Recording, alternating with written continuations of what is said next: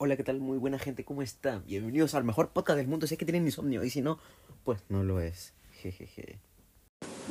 Hoy tampoco tengo nada interesante para contarles sobre mi vida porque estaba full. Como siempre, me, me amanezco haciendo cosas de la vida y nada más. Eso es todo lo productivo que he hecho durante el día. Ya, bueno, vamos a lo que vamos. Eh, el día de hoy ha pasado algo histórico algo histórico y de verdad es ah, demasiado interesante. A mí me, ha gustado demasiado. No sé si, bueno, es imposible que no, que no hayan visto la película Armagedón, en la que eh, un asteroide supuestamente va a impactar contra la Tierra y una organización de Estados Unidos, porque sí, Estados Unidos tiene que ser el, los buenos, siempre son los buenos en las películas eh, americanas. Y eso, un grupo de personas van hacia el asteroide que va, a chocar supuestamente contra la Tierra, contra la Tierra, y tienen que destruirlo. Bueno, el día de hoy, la NASA, junto con la empresa SpaceX y otra organización eh, de la Agencia Espacial Europea, que es la ESA, se unieron para hacer un experimento. ¿Qué es lo que sucede? De que cerca hay un, asteroide que es que tiene dos asteroides, o sea, es como un asteroide de casi 700 metros o poco más de 700 metros que tiene alrededor de, de él uno más pequeño que es alrededor, tiene mide algo de 160 metros. El más grande se llama Didymos y el más pequeño Dimorphos. Ya, esta, este experimento que están haciendo estas organizaciones en conjunto es mandar un misil, se puede decir, es una nave que de nombre, de- sus siglas son DARK. Y la idea es que este misil vaya, se estrelle contra el asteroide más pequeño que mide 160 metros aproximadamente y desvíe la órbita que normalmente tiene. O sea, pobrecito, me da pena, pero o sea, es algo inanimado. O sea, estos, ah, estos asteroides tienen fácil millones y millones de años y va a venir un asteroide y pum, lo va a empujar para que desviar, intentar desviar, esperemos que sea posible eso y desviar un poco su, la órbita de, de Dimorphos, que es el más pequeño. ¿Y por qué están intentando hacer eso? Lo que sucede es que quieren experimentar para, si en algún momento posible eh, llega a suceder o hay un asteroide con intenciones de estrellarse contra el planeta Tierra, bueno, mandarán un misil de estos o uno más potente y intentar cambiar la dirección de impacto y ya no se estrelle contra, contra el planeta Tierra. Está muy interesante, la verdad. ¿Ustedes qué opinan? Es- Este va a ser el primer intento, obviamente, que van a intentar desviar un asteroide con el propósito de proteger a la Tierra, obviamente. Aunque ese asteroide en particular no presenta ningún peligro, simplemente es como lo van a usar para experimentos. Se calcula que el impacto ocurrirá en algún momento entre julio y septiembre del 2022, así que si en algún momento ustedes tienen un hijo, eh, fácil para esas fechas ya van a tener, ya, ya Dark debe haber impactado porque es todavía para el otro año. O sea, sí está lejitos, sí está lejitos. El nombre de Dimorphos significa dos formas. Que Dimorphos es el más grande o es el más pequeño, ya me confundí. Sí, Dimorphos es el más pequeño. Está compuesto por una parte de asteroides que orbitan estrechamente entre sí, lo que se conocen como binarios. Ahí está el Dimorphos y Didymos. El más grande de los dos objetos, llamado Didymos, mide alrededor de 780 metros de ancho, mientras que el más pequeño, como lo acabo de decir, 160 metros de ancho. Dark solo cambiará el, peri- el periodo de la órbita de Dimorphos, que es la más pequeña. Y eso nada más, lo van a usar como experimento para intentar cambiar su órbita y esperemos que así sea. O sea, de a poquito a poquito, con el tiempo, obviamente, se, va, se va a cambiar si es que en algún momento se hace. O sea, es que para que se den una idea de los diámetros, del tamaño que tiene, el Dark, el misil Dark, solamente mide 19 metros. La Estatua de la Libertad mide 93 metros. O sea, ahí ya más o menos vemos ya un diámetro. El, misil Dark es pequeñito. Dimorphos, que es el asteroide más pequeño, que mide, mide 163 metros. O sea, es casi el doble de, de la Estatua de la Libertad. La Torre Eiffel mide 321 metros, que es casi la mitad poco más de la mitad, si no me equivoco, menos, de, de la asteroide más pequeño. Y Didymos, que mide 780 metros, es el doble de la Torre Eiffel, o sea, allá más o menos vemos los diámetros, o sea, no sé si un objeto de 19 metros pueda mover uno de 163 metros, que es el que se quiere intentar cambiar eh, su órbita, pero si se llega a hacer, pucha, va a estar interesante, la verdad.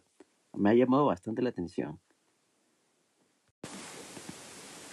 La NASA ha explicado que no se conoce ningún asteroide que represente ningún riesgo de impacto en los próximos 100 años contra la Tierra. O sea, eso está happy, estoy joya.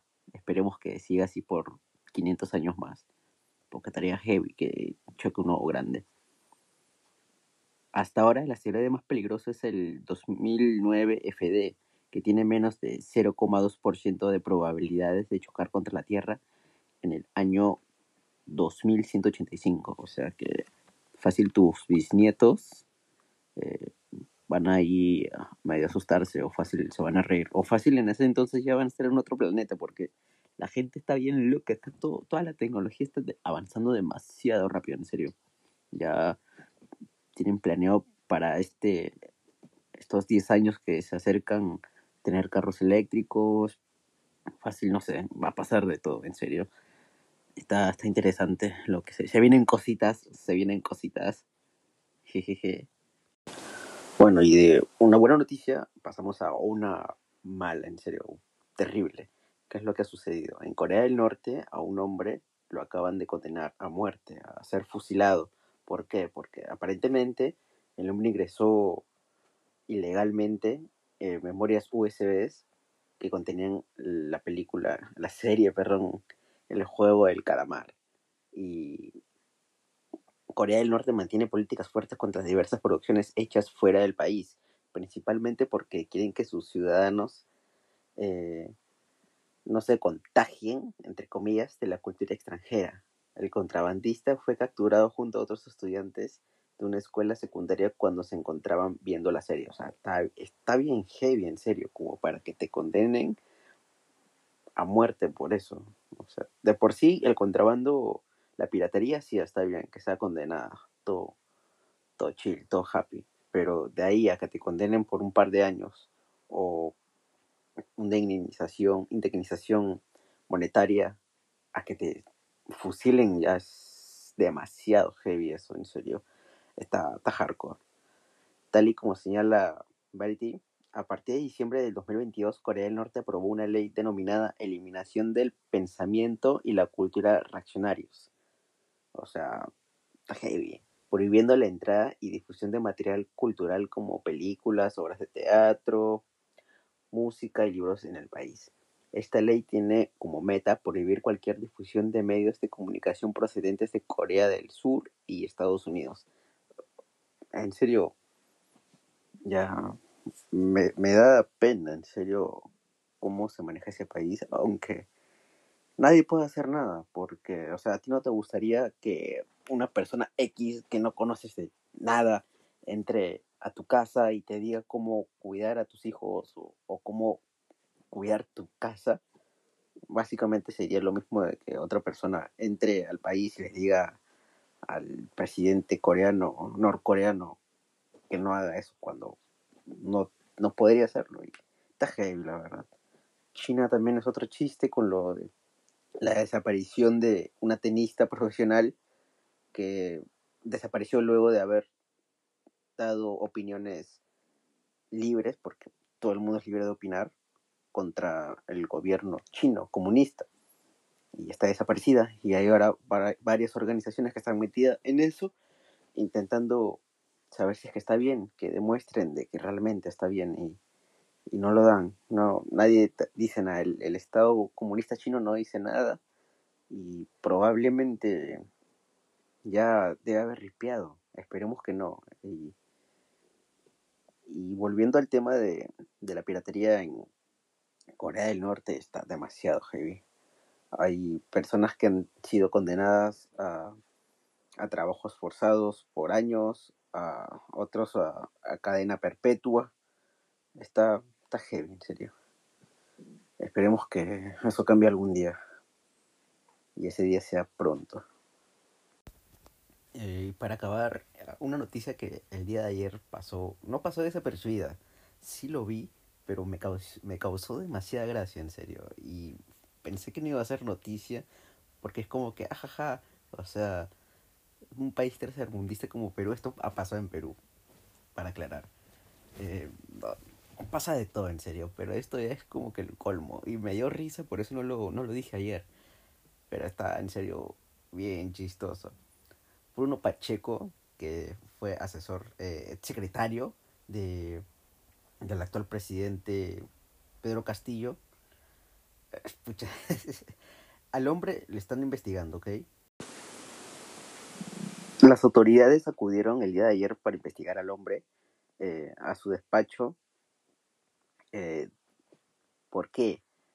Porque él supuestamente está siendo investigado por presunto tráfico de influencias tras difundirse, tras difundirse chats con el jefe de SUNAT donde solicita favores a terceros. O sea, desde ahí ya se ve que el hombre está jodido, en serio.